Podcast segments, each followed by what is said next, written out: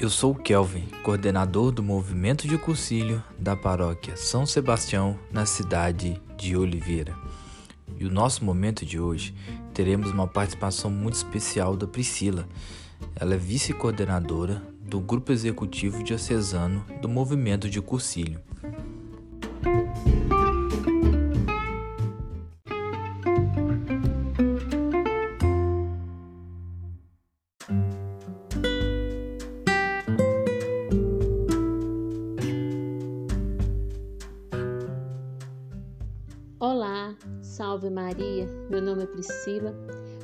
Vice-coordenadora do Grupo Executivo Diocesano aqui na Diocese de Oliveira e participo do grupo de cursilho aqui na paróquia Nossa Senhora da Ajuda, na cidade de Cristais. Eu gostaria de iniciar nosso momento com uma breve historinha. Conta-se que um religioso, nos primeiros cinco anos de seu ministério, manteve um quadro em sua escrivaninha que dizia: Ganhe o mundo para Cristo. Nos cinco anos seguintes, trocou o quadro para Ganhe um ou dois por Cristo. Depois dos dez primeiros anos de seu ministério, o quadro de sua escrivaninha dizia: Tente não perder muitos. Até que um dia, enquanto organizava seu armário, encontrou o primeiro quadro e ficou surpreso ao perceber o quanto havia se afastado de sua meta. Fez uma revisão de vida e voltou a colocar o primeiro quadro de volta em sua escrivaninha. É só uma história? É só uma história, mas nos leva a pensar em nossos propósitos de vida cristã e nos propõe a recomeçar. Sei que no decorrer de nossa caminhada Vivemos momentos de deserto, de aridez espiritual. Como provavelmente muitos estão se sentindo ou já se sentiram assim.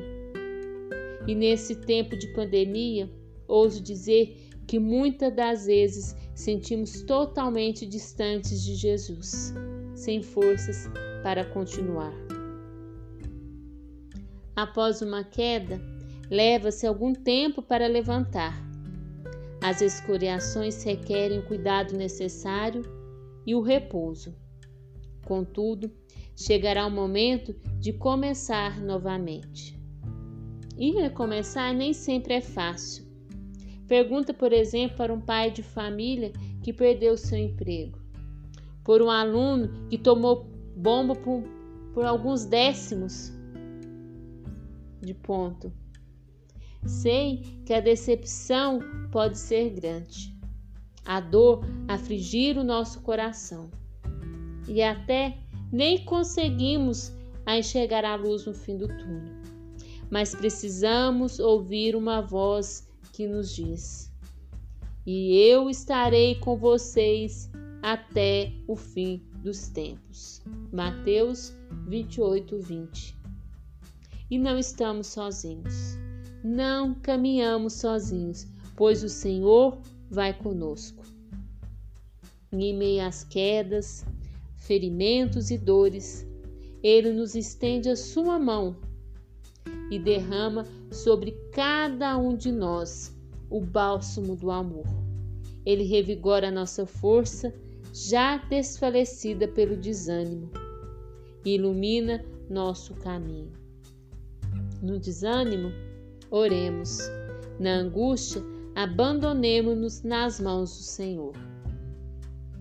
E a cada recomeçar, eu descubro um novo Deus. A novidade de Deus. O melhor de Deus. O querer de Deus para mim. O recomeçar nos leva a abraçar novas oportunidades que a vida nos oferece nos leva a crescer, nos leva a sermos melhores, a acreditarmos no novo, a lutar pelo novo, a viver o novo. Saiba que a cada novo dia temos uma oportunidade para recomeçarmos novamente. E sabe qual que é o melhor de tudo? Jesus recomeça sempre com a gente. Sabe aquela ferida que sofremos no decorrer da nossa vida, no decorrer de nossa caminhada? Temos um remédio para ela: a esperança. Esse remédio pode curar as feridas causadas por uma sociedade egoísta, calculista e fria. Em Deus, o nosso coração é capaz de descansar, ainda que o mundo pareça estar em guerra. É a esperança que nos faz que nos faz dar mais um passo, mesmo quando todos já pararam. Quando a vida se torna uma eterna noite fria. Conta-se que Cristóvão Colombo, o descobridor das Américas, navegava já há várias semanas e durante a longa travessia marítima e a terra custava aparecer. E até que chegou um fim de tarde de dúvidas e desalento, os marujos timidamente lançaram a ele a pergunta: Chefe, já navegamos há vários dias e até agora nenhuma terra à vista. O que faremos quando todas as esperanças tiverem morrido. Diz a história que Colombo olhou fixamente nos olhos dos marujos e respondeu com convicção: Ao raiar do dia, quando formos atingidos pelos primeiros raios de sol, a esperança também renascerá, e vocês mesmos dirão: continuemos navegando, navegando, navegando e navegando. E como sabemos, Colombo com seus marujos descobriram as Américas. Certamente movidos pela esperança que foi restaurada a cada amanhecer. Assim como os marujos de Colombo, muitas das vezes também nos sentimos assim, cansados, cheios de dúvida e pensamos em desistir. Mas a esperança é essa força que nos faz continuar navegando quando a correnteza parece contrário às nossas expectativas. É preciso, mais do que nunca, atravessar a casca dos acontecimentos cotidianos e lançarmos o olhar confiante para aquele que está acima de tudo e certos de que nada acontece ou deixa de acontecer por um acaso em nossa vida. Não sei como você se encontra hoje, em qual momento você está vivendo, quais as suas feridas, quais as suas mágoas, como você está me ouvindo mas eu peço a Deus que plante em seu coração uma semente de esperança, ou regue a que já existe, porque sei que Deus nos fez homens e mulheres de esperança.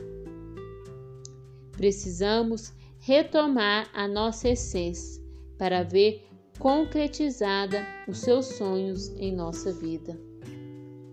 E perseverar é isso é ter esperança mesmo contra a expectativa. É deixar-se encantar com as coisas simples da vida, sem jamais deixar de sonhar. É sorrir como uma criança.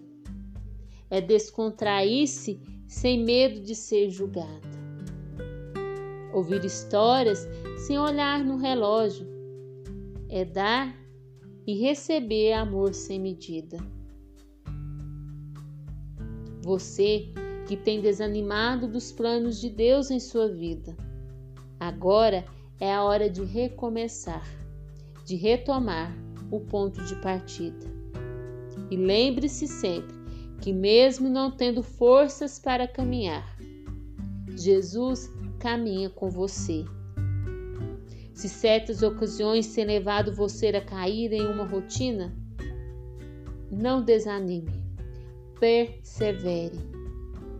Aquele mesmo Jesus com o qual você teve uma experiência tão forte no início da sua caminhada, hoje lhe convida a começar tudo de novo. Ainda é tempo, e para Deus nada é perdido.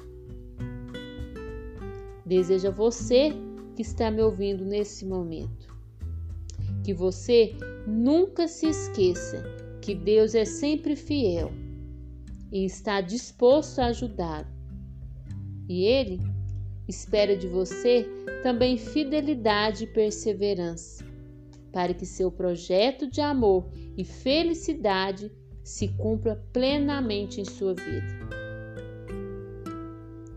Não deixe perder tudo o que Jesus lhe falou no começo. Retorne todos os sinais e siga em frente. Leve até o fim tudo aquilo que Deus já começou em sua vida. Saiba que não será em vão cada lágrima derramada do seu rosto por causa de Cristo. Vocês lembram daquele religioso que contei no início? Então, proponho a vivermos a mesma experiência dele vamos organizar o nosso armário interior e procurar o quadro onde o nosso primeiro propósito foi escrito. E quando o encontrarmos, tenhamos a coragem de colocá-lo de volta na nossa escrivaninha. E retomemos com coragem nosso propósito inicial. Se dermos os primeiros passos com decisão, o Senhor nos ajudará a perseverarmos. Pois ele nos diz em Josué 1:9: Não fui eu que lhe ordenei? Seja forte e corajoso. Não se apavore, nem se desanime, pois o Senhor, o seu Deus, estará com você por onde você andar. Louvado seja nosso Senhor Jesus Cristo para sempre seja louvado. Um forte abraço a todos e que através desse abraço todos sintam-se abraçados por Jesus e Maria.